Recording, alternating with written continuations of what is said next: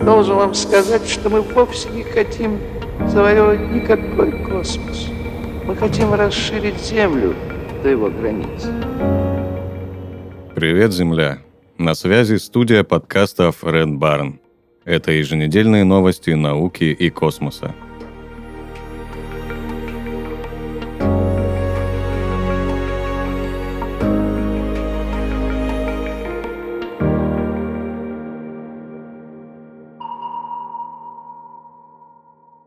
Кольца Сатурна могут исчезнуть через несколько сотен миллионов лет.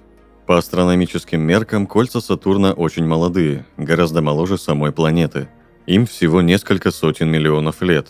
Однако зонд НАСА Кассини показал, что кольца разрушаются и вскоре могут совсем исчезнуть. Кольца Сатурна состоят из льда. Также в них есть немного каменной пыли от осколков астероидов. Эти микрометеориты попадают в кольца, врезаются во внутренние элементы и толкают их к планете – из-за этого каждую секунду кольца теряют тонны своей массы, а значит рано или поздно они исчезнут.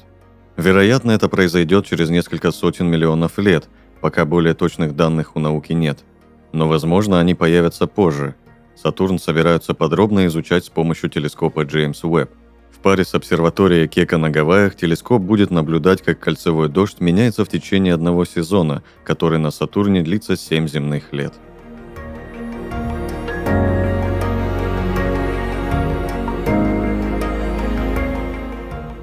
И еще одна новость о Сатурне. Гигантский гейзер на спутнике газового гиганта выбрасывает в космос признаки инопланетной жизни. Телескоп Джеймс Уэбб недавно сфотографировал огромное извержение воды на Энцеладе, ледяном спутнике Сатурна. Оно гораздо крупнее, чем те, которые наблюдались ранее. Извержение может содержать химические ингредиенты для жизни. Энцелад всегда интересовал ученых из-за возможности существования на нем инопланетной жизни – в 2005 году космический аппарат НАСА Кассини обнаружил частицы льда, выброшенные через трещины в поверхности спутника. Они получили название «тигровые полосы». По данным НАСА, одно из колец Сатурна образовалось именно в результате этих мощных выбросов. Последние наблюдения, проведенные аппаратом Джеймс Уэбб в ноябре 2022 года, показали, что эти извержения воды простираются гораздо дальше в космос, чем предполагалось, и во много раз превышают размеры самого Энцелада – Энцелад – один из немногих океанических миров в Солнечной системе. Соленый океан под ледяным покровом спутника может быть пристанищем для живых организмов, поддерживаемых химической энергией гидротермальных источников на дне. Нечто похожее наблюдается вблизи земных гидротермальных источников, которые, как считается, сыграли определенную роль в зарождении жизни. Материал, выбрасываемый в основном через трещины вокруг Южного полюса Энцелада, напрямую связан с потенциальной внеземной экосистемой – Извержения, наблюдаемые Кассини в 2005 году, содержали частицы кремнезема, которые, вероятно, были перенесены с морского дна движущимися жидкостями. Кассини проходил через вспышки энцелада и измерял содержание химических веществ, поддерживающих жизнь – метана, углекислого газа и аммиака.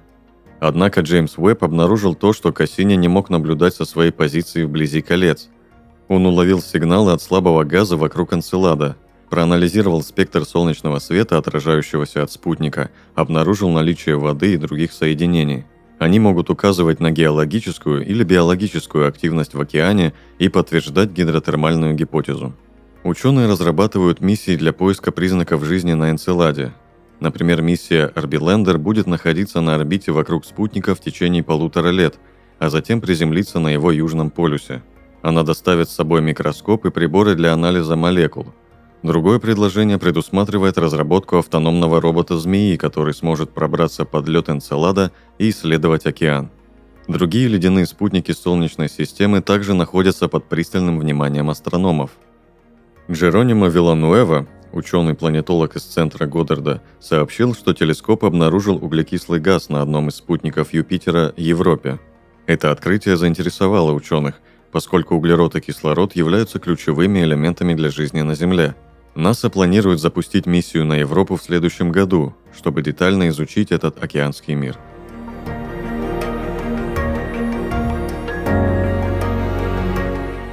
В подмосковных Химках построят комплекс для исследования Венеры. Научно-производственное объединение имени Лавочкина в Химках разработает космический комплекс, который отправится на Венеру. Россия запустит зонд Венера-Д впервые после многолетнего перерыва в исследованиях, начатых советскими аппаратами. Проект поможет лучше изучить атмосферу, поверхность, внутреннее строение и окружающую плазму второй планеты Солнечной системы. Также в этом году запустят автоматический космический аппарат Луна-25. Его также разработали в объединении имени Лавочкина. С помощью этого аппарата планируется исследовать залежи льда на южном полюсе Луны.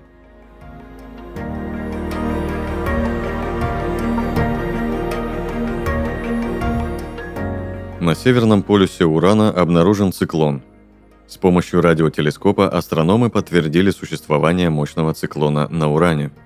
Уран окружает плотная атмосфера, в основном состоящая из водорода и гелия.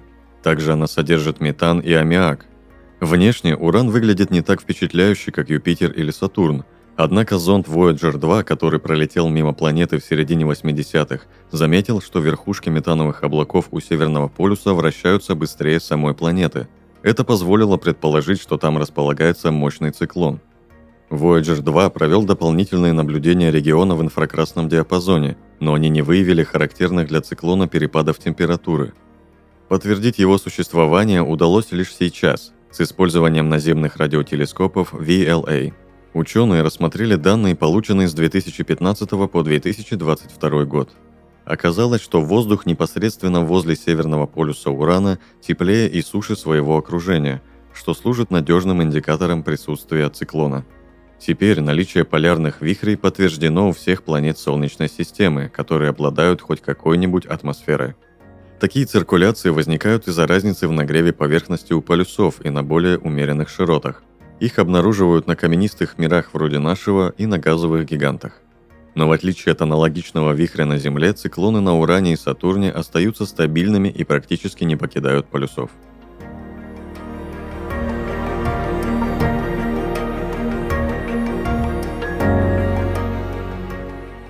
Южная Корея запустила в космос первую ракету собственного производства. 25 мая ракета Нури стартовала на орбиту с космодрома Наро – ее основная полезная нагрузка – это спутник дистанционного зондирования Земли, способный делать снимки высокого разрешения независимо от освещенности и погодных условий. Он установил связь с южнокорейской станцией Кинг Седжон в Антарктиде. Также Нури доставила на орбиту 7 кубсатов – небольших искусственных спутников кубической формы.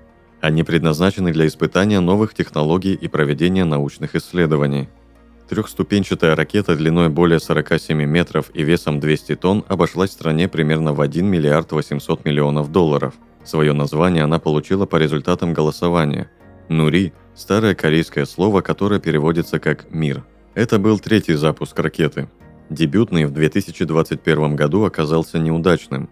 Двигатель третьей ступени перегорел слишком рано.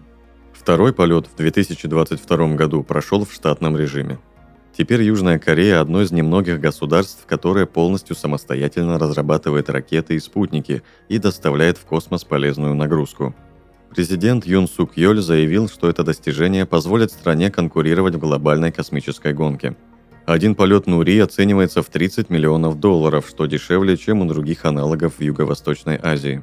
Это позволит Южной Корее предоставлять дешевые космические услуги другим странам в регионе.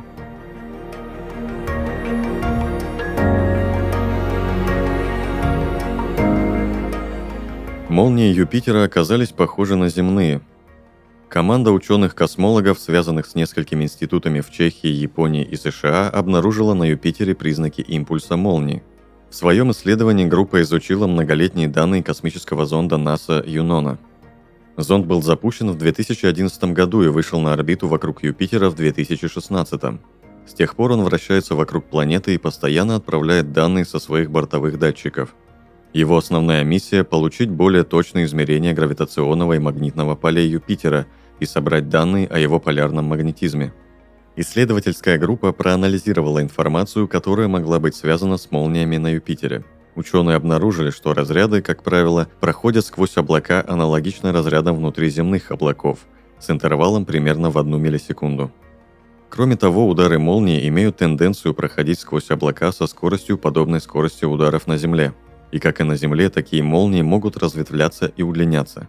Предыдущие исследования показали, что на Земле молния возникает из-за турбулентности, сталкивающей капли льда и воды. Возникающее в результате трения производит заряд, который высвобождается, когда вода и лед оказываются на противоположных сторонах облака. Новые данные свидетельствуют о том, что то же самое, вероятно, происходит и на Юпитере.